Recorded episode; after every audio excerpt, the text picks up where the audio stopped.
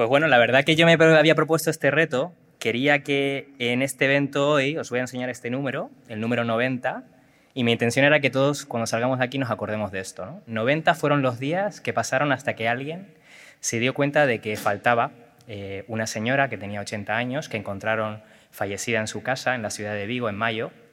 Y esto para mí era un reflejo de lo que quizá estamos construyendo a veces como sociedad, ¿no? que estamos cada vez más desconectados.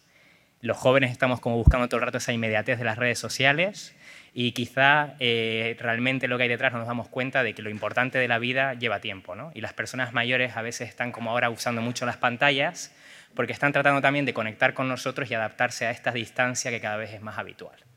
Pero también mi pregunta aquí es, ¿dónde quedan las personas que pasan 90 días desapercibidas? ¿no? Y desde ahí es donde nosotros decidimos fundar Cubo. ¿no? Queríamos unir generaciones y para nosotros la fórmula del éxito realmente es encontrar la felicidad en lo cotidiano y trabajar desde esa calidez humana. ¿no? Y esa para mí, la calidez humana es Cubo.